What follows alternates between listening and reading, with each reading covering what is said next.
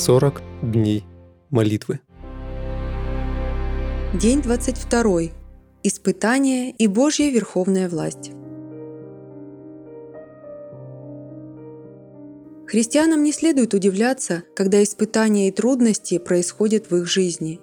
Петр писал об этом следующее. «Возлюбленные, огненного искушения для испытания вам посылаемого не чуждайтесь, как приключение для вас странного. Но как вы участвуете в христовых страданиях, радуйтесь, да и в явлении славы Его возрадуйтесь и восторжествуете». 1 Петра, 4 глава, 12-13 стихи. Бог позволит нечестивым людям действовать против нас. Нас будут очернять, обманывать, с нами будут поступать несправедливо.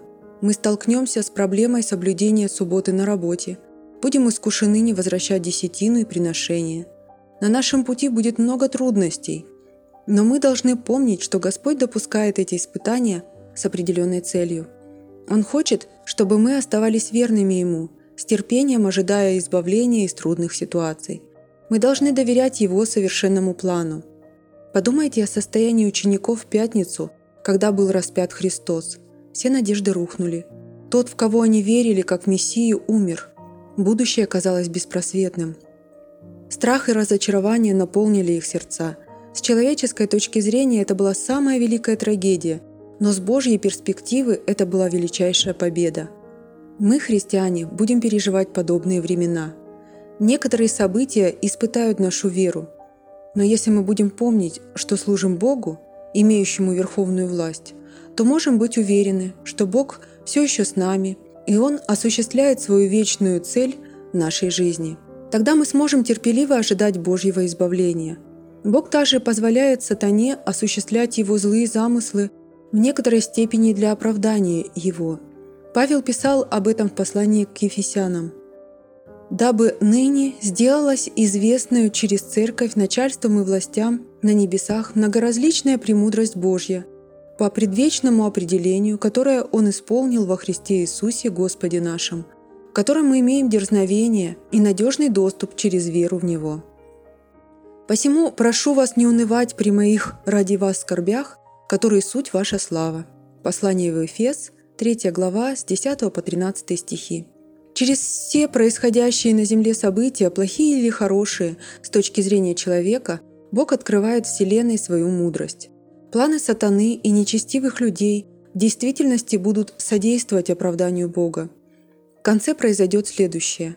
«Дабы пред именем Иисуса преклонилось всякое колено небесных, земных и преисподних, и всякий язык исповедал, что Господь Иисус Христос в славу Бога Отца. Филиппийцам 2 глава 10-11 стихи. Это чудесная, вдохновляющая весть о том, что Божья воля и замысел исполнятся в нашей жизни, в церкви и в этом мире. Мы служим не такому Богу, который остается на небесах, только лишь желая, чтобы в жизни его детей все наладилось, или чтобы нечестивые люди не обращались так плохо с его народом. Наш Бог не бездействует, мы служим верховному правителю, планом которого не может помешать его творение, будь то сатана, человек или природа. Мы имеем обетование, раскрывающее эту истину. Нет мудрости и нет разума, и нет совета, вопреки Господу. Притчи 21 глава 30 стих. «Ибо Господь Саваоф определил, и кто может отменить это? Рука его простерта, и кто отвратит ее?» Исайя 14 глава 27 стих. Вспомните прежде бывшее, от начала века, ибо я Бог, и нет иного Бога, и нет подобного мне. Я возвещаю от начала, что будет в конце, и от древних времен то, что еще не сделалось. Говорю, мой совет состоится, и все, что мне угодно, я сделаю. Исайя 46 глава 9-10 стихи. Нечестивые люди могут замышлять зло против вас. Сатана будет пытаться разочаровать и разрушить вас – Бог допустит, чтобы вы прошли через очень тяжелые времена. Но если вы не будете сомневаться в Божьей верховной власти и поверите, что Он все обратит вам во благо, то можете полагаться на Господне водительство, в терпении и вере ожидая Его избавления. Всегда помните, да веселятся небеса, да торжествует земля, и да скажут в народах «Господь царствует». 1 Паралипоменон, 16 глава, 31 стих.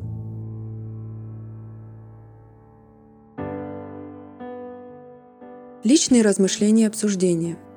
Почему христианам не стоит удивляться тому, что их могут постигнуть трудные испытания в жизни? Как отреагировали ученики на распятие Иисуса? Какой была бы ваша реакция? Почему смерть Христа на кресте была победой Божьей? Что Бог открывает через события, происходящие в жизни Его народа и Церкви? Запишите два библейских стиха, открывающих, что Бог правит над всем человечеством – Молитвенное задание. Обратитесь к вашему молитвенному партнеру и обсудите тему дня. Помолитесь вместе с ним о том, чтобы Бог крестил вас Святым Духом, о том, чтобы Бог возродил вас и свою церковь, о том, чтобы Бог помог вам оставаться верными Ему в трудные времена, о людях, которых вы включили в ваш молитвенный список.